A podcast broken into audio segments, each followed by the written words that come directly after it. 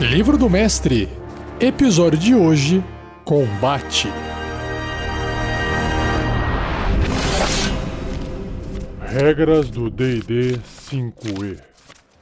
Uma produção RPG Next.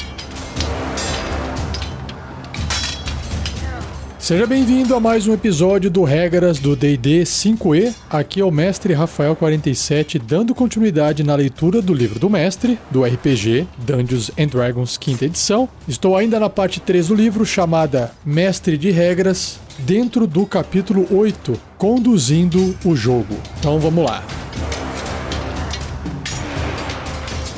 Seja você também um guerreiro ou uma guerreira do bem. Para saber mais, acesse padrim.com.br barra rpgnext ou picpay.me barra rpgnext.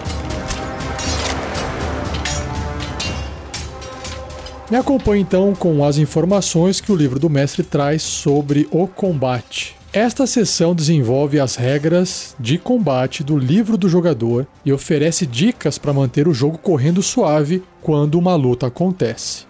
Começando com o primeiro tópico chamado Monitorando a Iniciativa. Você pode usar diversos métodos diferentes para monitorar o que acontece quando estiver em combate. Temos aqui alguns tópicos que são a lista escondida, a lista visível e o cartão de índice. Isso é o que o livro descreve e eu vou adicionar um no final. A lista escondida diz que muitos mestres monitoram a iniciativa em uma lista que os jogadores não podem ver. Geralmente um pedaço de papel atrás da barreira do mestre ou planilha eletrônica em um tablet. Esse método permite que você monitore os combatentes que ainda não tenham se revelado, ou você pode usar a lista de iniciativa como um lugar para registrar os pontos de vida dos monstros, assim como outras anotações úteis. O lado negativo dessa abordagem é que você precisa lembrar os jogadores rodada após rodada quando seus turnos chegarem. Agora, a lista visível você pode usar uma lousa para monitorar a iniciativa. Conforme os jogadores falam seu resultado de iniciativa, você escreve esses nomes na lousa em ordem do maior para o menor, deixando espaço entre os nomes para poder o que? Incluir os monstros, né? Ou escreva as iniciativas dos monstros na mesma lista ao mesmo tempo ou adicione-as à lista no primeiro turno de cada monstro. Com a melhoria adicional, use imãs que você possa prender a uma lousa de metal com os nomes dos personagens e monstros escritos neles, ou escreva esses nomes em cartões presos pelos imãs. Uma lista visível permite que todos vejam a ordem de jogo. Os jogadores sabem quando seu turno irá chegar e eles podem começar a planejar suas ações com antecedência. Uma lista visível também remove qualquer incerteza sobre quando os monstros irão agir no combate. Uma variação da lista visível é dar a um jogador a responsabilidade de monitorar a iniciativa, ou em uma lousa ou em um pedaço de papel que os outros jogadores possam ver. Esse método reduz o número de coisas que você precisa monitorar sozinho. Por fim, o último método que o livro apresenta é cartão de índice. Nessa abordagem, cada personagem tem um cartão de índice, assim como cada grupo de monstros idênticos. Quando os jogadores falam seus resultados de iniciativa para você, escreva o número no cartão de índice dos personagens deles. Faça o mesmo quando jogar a iniciativa dos monstros, então arrume os cartões em ordem do maior para o menor, ou seja, quem começa no topo tem a iniciativa maior e embaixo as iniciativas menores. Quando você chamar o nome do personagem cujo turno chegou, também mencione quem é o próximo, fazendo o jogador começar a pensar com antecedência. Após cada personagem ou grupo de monstros agir, o cartão no topo é movido para baixo da pilha. De início, os jogadores não sabem a ordem de jogo quando você usa cartões de combate e eles não sabem onde os monstros caíram na ordem até os monstros agirem. Dos três métodos, eu acho que esse aqui é o melhor que fica mais interessante, mais prático, mais barato, mais simples. E é claro que se você usa uma mesa virtual, esse seu trabalho manual desaparece. E eu não vejo mais hoje como jogar RPG sem ter um suporte digital para fazer isso. Mesmo sendo um RPG presencial, eu levaria um notebook ou computador para poder usar uma mesa virtual para auxiliar principalmente no combate, que é a parte mais demorada do RPG. Pelo menos os RPGs simulacionistas e gameistas, com foco simulacionistas e com foco gameistas monitorando os pontos de vida dos monstros. Outro pepino. para quem joga no presencial sem recursos digitais. Durante um encontro de combate, você precisa monitorar quanto dano cada monstro sofreu. A maioria dos mestres monitora o dano secretamente, assim os jogadores não sabem quantos pontos de vida um monstro ainda tem. Se você escolhe ser reservado ou não, cabe a você. O importante é que os pontos de vida de cada monstro sejam monitorados individualmente. Monitorar o dano para um ou dois monstros não é oneroso, mas ajuda a ter um sistema para grupos maiores de monstros. Se você não estiver usando miniaturas ou outras ajudas visuais, a forma mais fácil de monitorar seus monstros é atribuir características únicas a eles. Então, descrições como o ogro com a cicatriz horrenda e o ogro com elmo de chifres ajuda você e seus jogadores a monitorar qual monstro é qual. Por exemplo, imagine que você está conduzindo um encontro com três ogros. Cada um deles tem 59 pontos de vida. Quando a iniciativa for jogada, anote os pontos de vida de cada ogro e adicione anotações. E até um nome, se quiser, para diferenciar cada um. Então, por exemplo, Krag, Ogro com cicatriz, 59 pontos de vida. Todd, o ogro com elmo, 59 pontos de vida. Mur, o ogro que fede a cocô, 59 pontos de vida. Se você usar miniaturas para representar os monstros, uma forma fácil de diferenciá-los é dar a cada uma uma miniatura única. Aí tem que ter recurso também, né? Se você usar miniaturas idênticas para representar diversos monstros, você pode etiquetar as miniaturas com pequenos adesivos de cores diferentes ou adesivos com letras ou números diferentes neles. Por exemplo, em um encontro de combate com três ogros, você poderia usar três miniaturas idênticas de ogros etiquetadas com adesivos marcados com A, B e C, respectivamente. E para monitorar os pontos de vida dos ogros, você pode classificá-los por letra, então subtraia o dano dos pontos de vida deles conforme eles sofrerem. Suas anotações se pareceriam com algo similar a isso após algumas rodadas de combate. Então, por exemplo, o Ogro A, que tinha 59 pontos de vida, ele perdeu vida, você risca 59, marca 53. Risca 53, marca 45. Risca 45, marca 24. Risca 14, marca 9. Depois risca 9 e escreve morto. Ele morreu. O ogro B, mesma coisa, vai caindo os pontos de vida, você vai riscando conforme vai atualizando os pontos de vida. E por aí vai. Os jogadores frequentemente perguntam como o monstro ferido está. Nunca sinta que você precise revelar os pontos de vida exatos, mas se um monstro estiver com metade do seu máximo de pontos de vida, é justo dizer que ele tem ferimentos visíveis e parece abatido.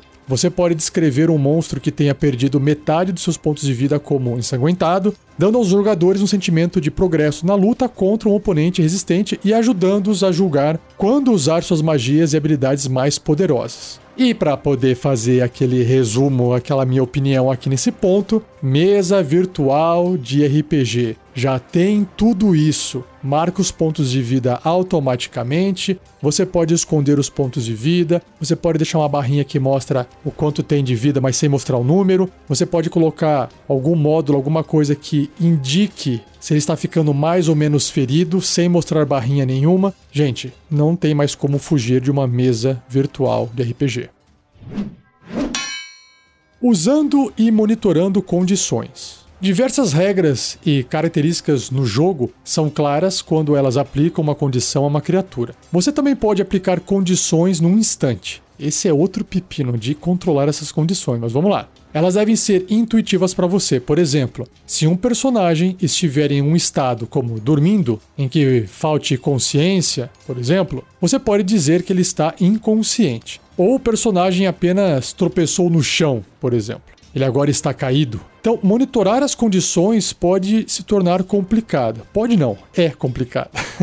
Para monstros, geralmente é mais fácil monitorar as condições em cartões de combate ou onde quer que você anote a iniciativa. Os jogadores deveriam se lembrar de quaisquer condições afetando seus personagens, já que os jogadores têm incentivo para esquecer ou omitir condições prejudiciais. As condições do personagem também podem ser marcadas em cartões de combate ou em uma lousa, para que todo mundo possa ver. Você também poderia tentar monitorar uma provisão de cartões de índice em mãos, descrevendo as condições e seus efeitos. Então, dê esses cartões para os jogadores quando as condições aparecerem. Ter um cartão de índice rosa-choque no topo da ficha do personagem pode ajudar até o jogador mais distraído a lembrar os efeitos de estar enfeitiçado ou, por exemplo, amedrontado. De novo, vou ficar aqui repetindo porque tudo isso tem dentro de uma mesa virtual. Monstros e acertos críticos. O monstro segue as mesmas regras para acertos críticos que um personagem de jogador. Dito isso, se você usar o dano médio de um monstro ao invés de rolá-lo, você pode se perguntar como lidar com um acerto crítico. Quando o monstro atinge um acerto crítico, role todos os dados de dano associados ao acerto crítico, então adicione o dano médio. Por exemplo, se um Goblin normalmente causa 5, que é o dano médio, que representa 1d6 mais 2 de dano cortante, no caso de um acerto crítico do monstro, esse Goblin iria causar 5 mais 1d6 de dano cortante. Confesso que nunca usei essa opção, mesmo porque, uma vez que você de novo estiver usando uma mesa virtual, rolar dados extras lá é só uma questão de um clique a mais. Ou um clique diferente. Improvisando dano. Um monstro ou efeito geralmente especifica a quantidade de dano que causa. Em alguns casos, no entanto, você precisa determinar o dano na hora. A tabela Improvisando Dano dá sugestões de como você pode fazer isso. Essa tabela tem duas colunas: o dado, que vai variar de 1d10 até 24d10, e o exemplo. No caso, o dado é dado de dano. Então, no caso de um dano de 1d10, Exemplos são queimado com brasa, atingido pela queda de uma estante, espetado por uma agulha envenenada. Agora, se o dano for o dobro disso, 2d10, ser atingido por um relâmpago, cair uma fogueira, agora indo para 4d10, dobrando novamente atingido por destroços em um túnel desmoronando, cair em um tanque de ácido. Agora 10 de 10, mais do que o dobro do último, esmagado por paredes se fechando, atingido por lâminas de metal giratórias, ou andar por um rio de lava. 18 de 10, caramba, ser imerso em lava, ser atingido por uma fortaleza voadora em queda, caramba, e 24 de 10, cair um redemoinho de fogo no plano elemental do fogo, ser esmagado pelas mandíbulas de uma criatura quase divina ou por um monstro do tamanho da lua. Caramba, que exagero! E também tem a tabela de gravidade do dano por nível, que é um guia de quão mortal esses valores de dano são para os personagens de níveis variados. Cruze as referências do nível de um personagem com o dano sendo causado para medir a gravidade do dano. Então essa tabela tem mais de três colunas, são quatro colunas. Você tem o nível do personagem, que vai variar de 1 até 20, e aí se o dano vai ser inconveniente, um dano perigoso ou um dano mortal. Para personagens de primeiro a quarto nível, um dano inconveniente é um D10. Agora, um dano perigoso já são 2d10 e um dano mortal 4d10. Para personagens de quinto a décimo nível, o inconveniente é 2d10, o perigoso 4d10 e o mortal 10d10. Personagens de 11 a 16 nível, um dano inconveniente é 4d10, perigoso 10d10 e mortal 18d10. Por fim, personagens do 17 ao 20 nível, um dano inconveniente é 10d10, perigoso 18d10 e mortal 24d10. Voltando para o texto com mais explicações da tabela, dano suficiente para causar um inconveniente raramente oferece um risco de morte para os personagens do nível mostrado. Mas um personagem gravemente enfraquecido poderia ser derrubado por esse dano, óbvio. Em contraste, uma quantidade de dano perigosa impõe uma ameaça significativa para personagens enfraquecidos e podem potencialmente matar um personagem no nível mostrado, caso esse personagem tenha muitos pontos de vida faltando. E para finalizar, como o nome sugere, uma quantidade de dano mortal é suficiente para levar um personagem do nível mostrado a zero ponto de vida. Esse nível de dano pode matar até personagens poderosos de imediato se eles já estiverem feridos.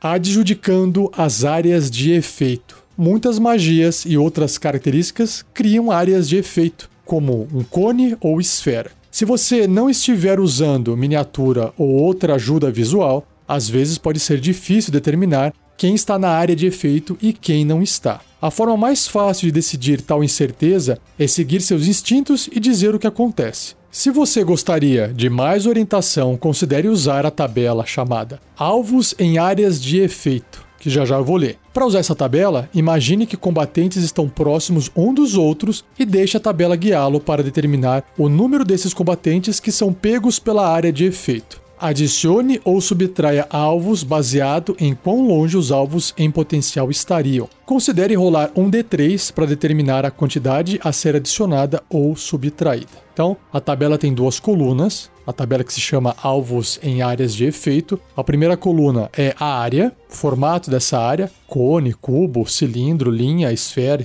por aí vai. E a outra coluna, número de alvos. Então, vamos lá. Por uma área em formato de cone, geralmente uma baforada de fogo, por exemplo. O número de alvos é o tamanho dividido por 3, arredondado para cima. Já já eu vou dar exemplos disso quando eu vou retornar para o texto do livro. Vou terminar de ler a tabela primeiro. A próxima linha é para uma área no formato de cubo ou quadrado. Aí é o tamanho dividido por 1,5, arredondado para cima. Se a área for um cilindro, é o raio do cilindro dividido por 1,5, arredondado para cima. Se a área for uma linha, pode parecer contraditório na matemática, porque uma linha não é uma área, mas é que, na verdade, a linha ocupa uma certa. Ela tem uma largura, essa linha, né? De um metro e meio. Então é o comprimento dessa linha, entre aspas, dividido por 9, arredondado para cima. Por fim, se a área for uma esfera ou círculo, é o raio dessa esfera ou círculo dividido por 1,5, arredondado para cima. Então, vamos aos exemplos práticos, né? Se um mago direcionar mãos flamejantes, que é um cone de 4 metros e meio, em um grupo de orcs próximos, você poderia usar essa tabela e dizer que dois orcs são afetados, porque você pegou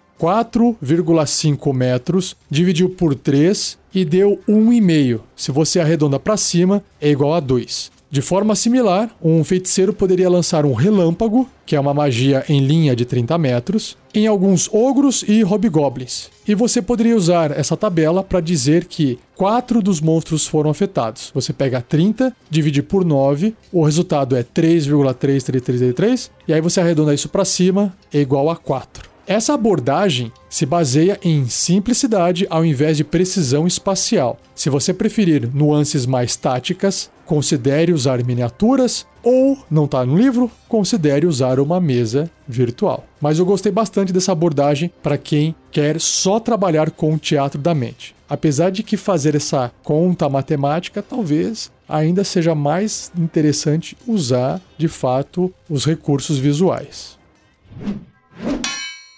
Lidando com turbas. Turbas, acabei de descobrir, é a palavra em português que o pessoal está usando para traduzir mob. Mob, na verdade, é um grupo de gente, mas um grupo de gente que está, tipo, violento, atacando, avançando. Esse é o mob. Esse é o mob que eu estou traduzindo para efeitos de jogo, tá? Então o livro descreve: manter o combate em movimento num ritmo acelerado pode ser difícil quando existem dezenas de monstros envolvidos na batalha. Quando estiver lidando com um campo de batalha lotado, você pode acelerar o jogo ao ignorar as jogadas de ataque em troca de uma média numérica aproximada de acertos que um grupo grande de monstros pode infligir a um alvo. Ao invés de jogar uma jogada de ataque, determine a rolagem mínima do D20 que a criatura precisa para atingir um alvo ao subtrair seu bônus de ataque da CA do alvo. Você precisará se referir ao resultado ao longo da batalha, por isso é melhor anotá-lo. Procure a rolagem mínima do D20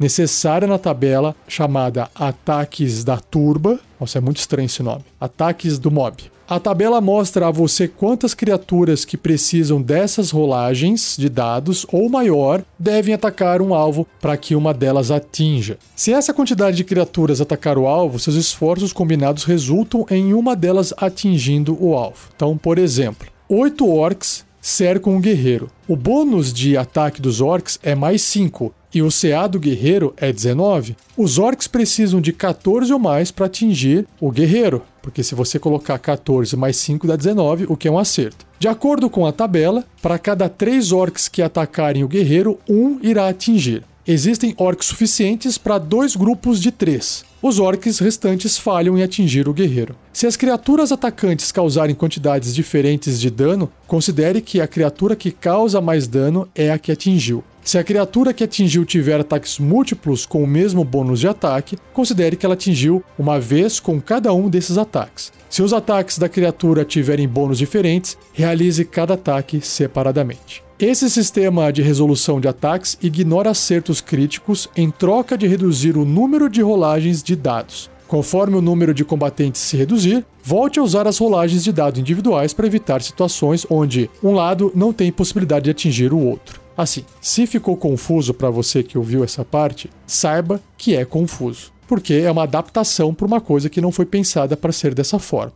De novo, usar uma mesa virtual ajuda muito nessa parte. Também existe no caso do Foundry, até onde eu sei é o único software que tem módulos para isso, é você instalar um módulo de mob attack. E ele sugere, ele permite você usar exatamente essa regra que está descrita aqui no livro e permite você, inclusive, fazer um ataque simultâneo de várias criaturas ao mesmo tempo para poder adiantar as rolagens, o que eu acho melhor. Mas vamos lá, para a tabela para fechar esse tópico. A tabela chamada Ataques da Turba tem duas colunas que são as jogadas de D20 necessárias, e na outra coluna, atacantes necessários para que um atinja. Então, se você precisa de 1 a 5 nas jogadas de D20, pelo menos um atacante é necessário para que um atinja, no caso ele mesmo. Se você precisa de 6 a 2 nas jogadas de D20, então você precisa de pelo menos dois atacantes para que um atinja. Se você precisa que seja de 13 a 14 o resultado do D20, então tem que ter três pelo menos atacantes para que um atinja. De 15 a 16, pelo menos quatro atacantes. De 17 a 18, 5 atacantes. Se você precisa tirar 19 no D20, tem que ter pelo menos 10 atacantes para que um atinja. E, claro, se você precisa de 20,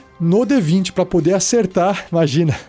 Você precisa de pelo menos 20 atacantes para que um atinja. Então eu acho que com a tabela fica mais claro de entender do que com o texto que o livro apresentou. O problema é que você tem que ficar consultando essa tabela e fazer a conta ali no D20 para saber quanto que eu preciso tirar no dado para acertar esse personagem. Então eu acho complicado de fazer isso manualmente. Usando miniaturas. Em combate, os jogadores frequentemente podem contar com suas descrições para visualizar onde seus personagens estão em relação aos inimigos nas redondezas. Algumas batalhas complexas, no entanto, são fáceis de conduzir com ajudas visuais. As mais comuns são miniaturas e uma matriz. Isso é o que o livro escreveu há mais de 10 anos atrás. Hoje nós temos as mesas virtuais. Se você gosta de construir um modelo de terreno, criar masmorras tridimensionais, ou desenhar mapas em longas lousas de vinil, você também deveria considerar o uso de miniaturas. O livro do jogador oferece regras simples para descrever combates usando miniaturas em uma matriz. Essa seção expande esse material. Então o livro vai explicar aqui sobre os mapas táticos, depois o tamanho de criatura nos quadrados e hexágonos, área de efeito, linha de visão, cobertura. Aí tem a regra opcional de flanqueamento, regra opcional de movimento na diagonal e regra opcional de encarando. Então, começando, primeiramente, com os mapas táticos. Você pode desenhar mapas táticos com marcadores coloridos ou em uma lousa de vinil com quadrados de 2,5 centímetros, o que equivale a quase uma polegada, que é a medida padrão que o pessoal norte-americano usa, ou uma grande folha de papel, ou em uma superfície plana similar. Mapas impressos em tamanhos grandes, mapas montados com folhas de papelão e terrenos esculpidos em gesso ou resina também são divertidos e talvez caros demais para nossa realidade. A unidade mais comum para mapas táticos é o quadrado de um metro meio. Parênteses aqui, só para ficar mais claro. O quadradinho de dois centímetros e meio no mapa representa na vida real, entre aspas, um metro meio. Ou seja, uma polegada representa cinco pés. Continuando. E mapas com matriz de combate estão prontamente disponíveis e fáceis de serem criados. Porém, você não precisa usar uma matriz o tempo todo. Você pode medir distâncias com uma fita métrica, barbantes, réguas ou tubos cortados num comprimento específico. Outra opção é uma superfície de jogo coberta com hexágonos de 2,5 cm, que são frequentemente chamados de X, H-E-X, ou em inglês Hex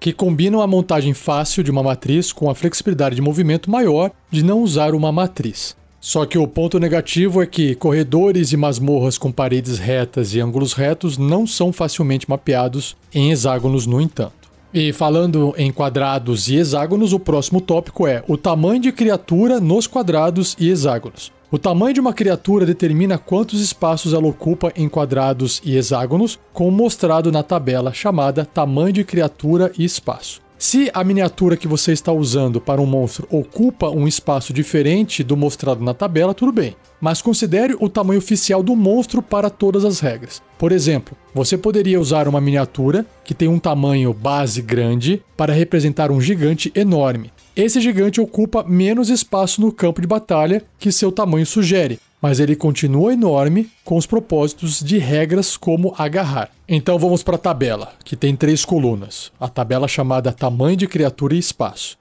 A primeira coluna é o tamanho da criatura, segunda coluna é o espaço em quadrados que ela ocupa e a terceira coluna é o espaço em hexágonos que ela ocupa. Então, uma criatura do tamanho miúdo, por exemplo, um gato, tem um espaço de 4 por quadrado, ou seja, dá para colocar quatro gatinhos dentro de um quadrado só. Já dentro do espaço hexagonal, também quatro gatinhos por hexágono. Se o tamanho da criatura for pequena, tipo um Heflin, aí ele passa a ocupar um quadrado ou um hexágono. A criatura média, tipo um ser humano, um ser humano adulto, no caso, adulto com proporções padrão, ocupa um quadrado ou um hexágono. Já uma criatura grande, um ogro ou um cavalo, vai ocupar quatro quadrados, ou seja, dois por dois. Dentro de um tabuleiro hexagonal, ele vai ocupar três hexágonos. Uma criatura enorme, um gigante, ocupa no tabuleiro 9 quadrados, 3 por 3 quadrados. Num tabuleiro hexagonal, 7 hexágonos. E se a criatura for imensa, tipo um dragão ancião, 16 quadrados,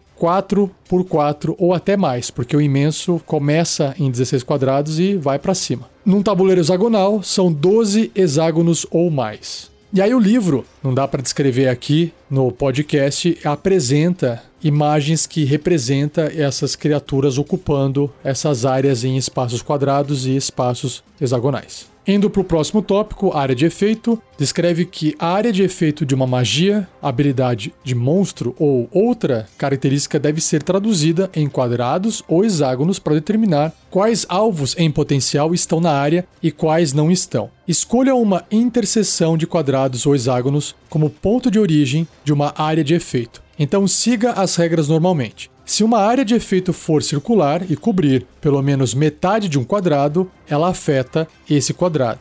Na parte de linha de visão, o que é meio difícil de explicar isso só com palavras, né? Mas vamos lá, o livro descreve aqui, ó, para determinar precisamente se existe linha de visão entre dois espaços, por que dois espaços? Entre uma criatura e outra, por exemplo. Escolha uma quina de um espaço e trace uma linha imaginária dessa quina até qualquer parte do outro espaço. Então, um quadrado tem quatro quinas. Então tem um personagem num quadrado e tem um inimigo num outro quadrado atrás de uma parede, que também ocupa um quadrado que tem quatro quinas. É esse espaço que ele está comparando. Você pega ali uma quina desse quadrado e traça linhas conectando as outras quinas de onde o inimigo está. E é óbvio que é mais fácil de fazer isso no quadrado, que tem menos quinas, do que o hexágono, que tem seis quinas ao invés de quatro. Bom, continuando. Se pelo menos uma dessas linhas não passar por cima ou tocar um objeto ou efeito que bloqueia a visão, como uma parede de pedra, uma cortina grossa ou uma nuvem de neblina densa, não existe linha de visão. Agora, se uma ou mais linhas estiverem passando, mas não todas, Aí entra no próximo tópico, que é a cobertura. Então, a cobertura descreve que, para determinar se um alvo tem cobertura contra um ataque ou outro efeito em uma matriz, no caso um tabuleiro, escolha uma quina do espaço do atacante ou do ponto de origem de uma área de efeito. Então trace uma linha dessa quina para cada quina de qualquer quadrado ocupado pelo alvo. Se uma ou duas dessas linhas estiverem bloqueadas por um obstáculo, incluindo outra criatura, o alvo tem meia cobertura. Meia cobertura significa que ele tem mais dois na defesa. Se três ou quatro dessas linhas estiverem bloqueadas, mas o ataque ainda puder alcançar o alvo, como por exemplo quando o alvo estiver atrás de uma seteira, o alvo tem três quartos de cobertura, ou seja, mais cinco na armadura dele. No caso de hexágonos, use o mesmo processo da matriz ou do tabuleiro, desenhando linhas entre os cantos dos hexágonos. Só que aí você vai ter que fazer mais linhas, né?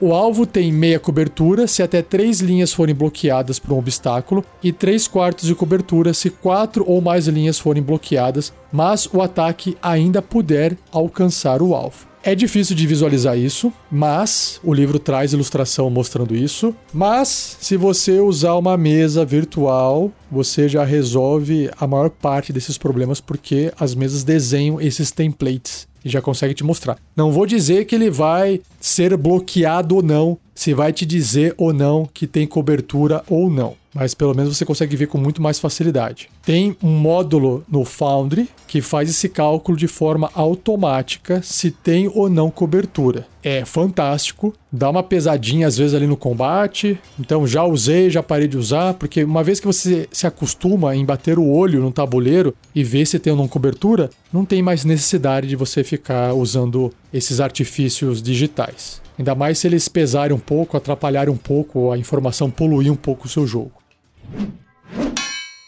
Bom, depois dessa pequena quebra com barulhinho de espada, que eu pedi para o editor incluir, fica melhor para poder apresentar para vocês que agora são as regras opcionais. A primeira regra opcional é flanqueando. Se você usa miniaturas regularmente, flanquear dá aos combatentes uma forma simples de ganhar vantagem em uma jogada de ataque contra um inimigo em comum. Uma criatura não pode flanquear um inimigo que não possa ver. Uma criatura não pode flanquear enquanto estiver incapacitada. Óbvio. Uma criatura grande ou maior está flanqueada contanto que pelo menos um quadrado ou hexágono do seu espaço se qualifique para o flanqueamento. E aí tem dois tipos de flanqueamento: flanqueando em quadrados e flanqueando em hexágonos. Flanqueando em quadrados. Quando uma criatura e pelo menos um de seus aliados estão adjacentes a um inimigo e em lados ou cantos opostos do espaço do inimigo, eles flanqueiam o inimigo e cada um deles tem vantagem nas jogadas de ataque corpo a corpo feitas contra ele. Resumindo, você tem um monstro,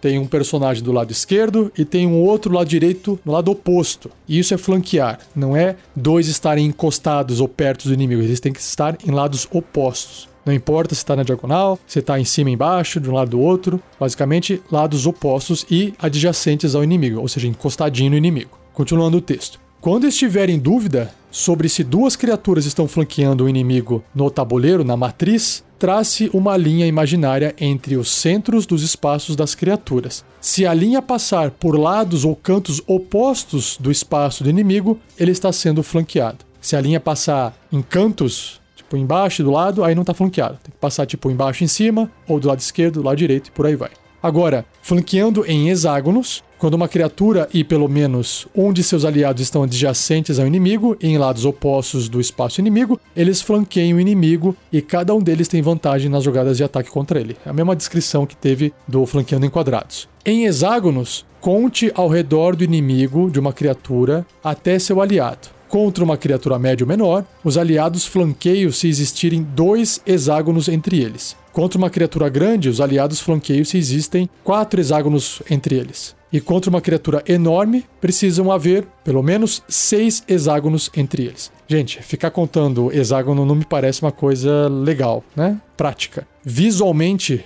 você já consegue ver se está flanqueando ou não. Traça uma linha entre os dois personagens e veja se está cruzando mais ou menos o monstro no meio. Pronto, está flanqueando. E uma observação minha aqui com o mestre, eu passei a usar a regra de flanqueamento, sim, só que eu não aplico vantagem porque parece ser muito forte. Então eu acabei optando, assim como vários mestres que eu conheço também optaram, por fornecer mais dois no ataque quando estiver flanqueando. Eu acho legal essa regra porque permite que os personagens queiram se posicionar no tabuleiro para poder ganhar esse pequeno bônus de mais dois para poder tentar acertar. Só que isso serve tanto para os aliados quanto para os inimigos. Então tem que negociar ali na mesa se vocês querem ou não usar essa regra. Próxima regra opcional é de diagonais. O livro do jogador apresenta um método simples de contar o movimento e medir o alcance na matriz, que é o tabuleiro, e aí você conta cada quadrado como sendo um metro e meio ou cinco pés, mesmo que você esteja se movimentando na diagonal. Apesar disso ser mais rápido em jogo,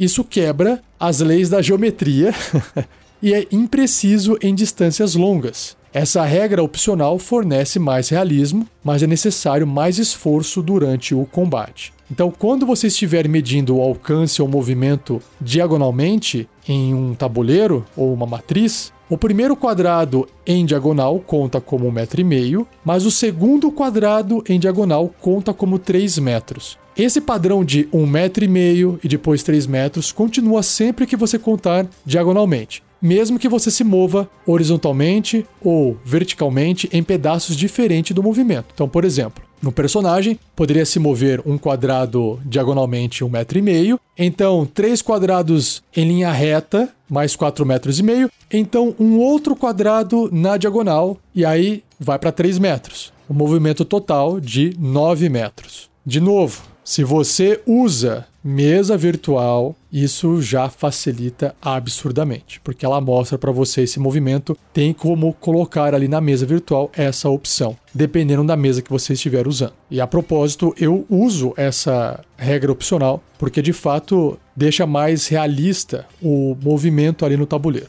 não deforma tanto. Uma bola de fogo fica parecendo de fato um círculo e não um quadrado. Aí não seria bola de fogo, seria quadrado de fogo, né? e para fechar o cast de hoje, a regra opcional que tem o nome de encarando. Se você quer a precisão de saber para onde uma criatura está olhando, considere usar essa regra opcional. Sempre que uma criatura terminar seu movimento, ela pode mudar para onde estar à frente dela. Cada criatura tem um arco frontal, que é a direção para onde está encarando arcos laterais esquerdo e direito e um arco traseiro. Uma criatura também pode mudar sua frente como uma reação quando qualquer outra criatura se mover. Uma criatura normalmente pode afetar apenas criaturas em seus arcos frontais e laterais. Ela não pode ver em seu arco traseiro. Isso significa que um atacante no arco traseiro da criatura realiza jogadas de ataque contra ela com vantagem. Ela não está vendo, então a criatura atrás dela está invisível, entre aspas. Imagino eu que também, se o inimigo sai de trás, não vai gerar um ataque de oportunidade. Escudos aplicam seus bônus na CA apenas contra ataques vindos do arco frontal ou do arco lateral do mesmo lado do escudo. Por exemplo, um guerreiro com um escudo no braço esquerdo pode usá-lo contra ataques dos arcos frontal e esquerdo. Sinta-se à vontade para determinar que nem todas as criaturas têm cada tipo de arco. Por exemplo, uma gosma ocre amorfa poderia tratar todos os seus arcos como frontais, enquanto que uma hidra poderia ter três arcos frontais e um traseiro, sem arcos laterais. Em quadrados, você escolhe um lado do espaço da criatura como direção de sua frente Aí você desenha uma linha diagonal entre cada quina desse lado para determinar os quadrados em seu arco frontal. Já o lado oposto do espaço determina o seu arco traseiro da mesma forma, e os espaços restantes de ambos os lados da criatura formam seus arcos laterais. Agora, em hexágonos, determinar os arcos frontal, traseiro e laterais requer mais discernimento. Escolha um lado do espaço da criatura e crie uma expansão em forma de cunha saindo dali para o arco frontal e outra do lado oposto da criatura para o arco traseiro. Os espaços restantes de ambos os lados da criatura são seus arcos laterais. Um quadrado ou hexágono pode estar em mais de um arco, dependendo de como você desenhou as linhas no espaço de uma criatura. Se mais da metade de um quadrado ou hexágono estiver em um arco, ele está nesse arco. Se ele se dividir exatamente no meio, use essa regra. Se metade dele estiver no arco frontal, ele está nesse arco. Se metade dele estiver em um arco lateral e no arco traseiro, ele está num arco lateral. Bom, vocês já perceberam que parece ser meio complicado, né? De novo, talvez exista uma mesa virtual com um módulo que faça ou permita você aplicar essa regra opcional de facing, né, de encarar. Essa regra opcional eu não uso por trazer uma complexidade muito grande para o jogo, e aí fica mais parecendo um jogo de simulação de combate do que um jogo gameista que tem a proposta de trazer mais uma ideia de jogo tabuleiro com narrativa, né? Então, mas eu acho interessante, principalmente se você tiver uma forma digital de aplicar isso com facilidade. Indo para os finalmente aqui, chegando no final do episódio, tem mais aqui um tópico que se chama Adjudicando o Tempo de Reação. Combatentes típicos contam com ataques de oportunidade e a ação preparada para a maioria de suas reações numa luta. Várias magias e características dão a uma criatura mais opções de reação, e às vezes o tempo de reação pode ser difícil de adjudicar. Use essa regra básica. Siga o tempo que estiver especificado na descrição da reação. Por exemplo, o ataque de oportunidade e a magia escudo arcano são claros sobre o fato de poderem interromper seus gatilhos. Se uma reação não tiver um tempo especificado ou o tempo não estiver claro, a reação ocorre depois do seu gatilho terminar, como na ação preparada, que é o Ready Action. E para fechar, o cast de hoje, o último tópico é combinando efeitos de jogo. Diferentes características de jogo podem afetar um alvo ao mesmo tempo. Porém, quando duas ou mais características de jogo tiverem o mesmo nome, apenas os efeitos de uma delas, no caso a mais potente, se aplicará enquanto as durações dos efeitos se sobrepuserem. Por exemplo, se um alvo for incendiado pelo traço forma de fogo de um elemental do fogo, o dano de fogo persistente não aumenta se a criatura em chamas for alvo desse traço novamente. Características de jogo incluem magias, características de classe, talentos, traços raciais, habilidades de monstro e itens mágicos. E aí você também pode ver as regras relacionadas na seção chamada Combinando Efeitos Mágicos do capítulo 10 no livro do jogador, que já está gravado em podcast.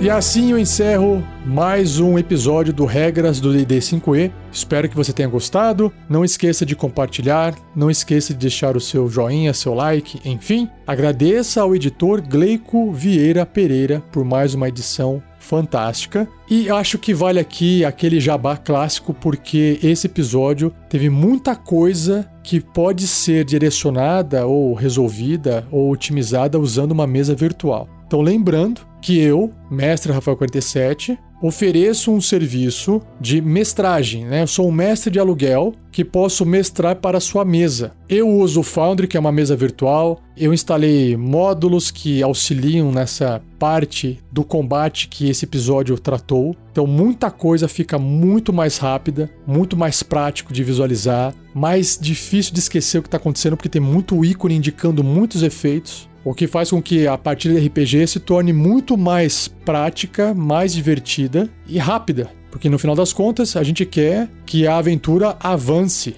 e não fique travado ali tentando lembrar de um detalhe aqui, um detalhe ali, porque a coisa foi toda feita manualmente e o pessoal já se perdeu, não sabe o que está acontecendo mais. Se você quiser conhecer meu trabalho, digite aí nas redes sociais. Tem YouTube, tem Instagram, tem TikTok. Procure por Mestre Rafael 47. E se você tiver interesse em conhecer detalhes desse meu serviço, entre em contato comigo para ver se eu tenho disponibilidade de tempo, porque atualmente no momento dessa gravação estou lotado. Não tenho mais tempo algum disponível para mesa alguma. Ainda bem, né? Porque o pessoal está gostando e isso é um ótimo sinal. Mas não deixe de dar uma procurada, mestre Rafael 47, qualquer coisa envie um recado para mim que eu respondo e a gente conversa. E não perca o próximo episódio, onde irei fechar o capítulo 8. Né? O capítulo 8 se chama Conduzindo o Jogo, e eu vou fechar com vários tópicos que ficaram em aberto aqui, que são perseguições, armas de cerco, doenças, venenos, loucura, pontos de experiência. Se isso vai ser um episódio só ou vão ser dois episódios, ainda não sei. Eu vou gravar. Se ficar muito longo, eu divido em dois. Se não, vai ser um episódio só contando tudo isso, tá bom? Então é isso. Obrigado, abraço e até o próximo episódio.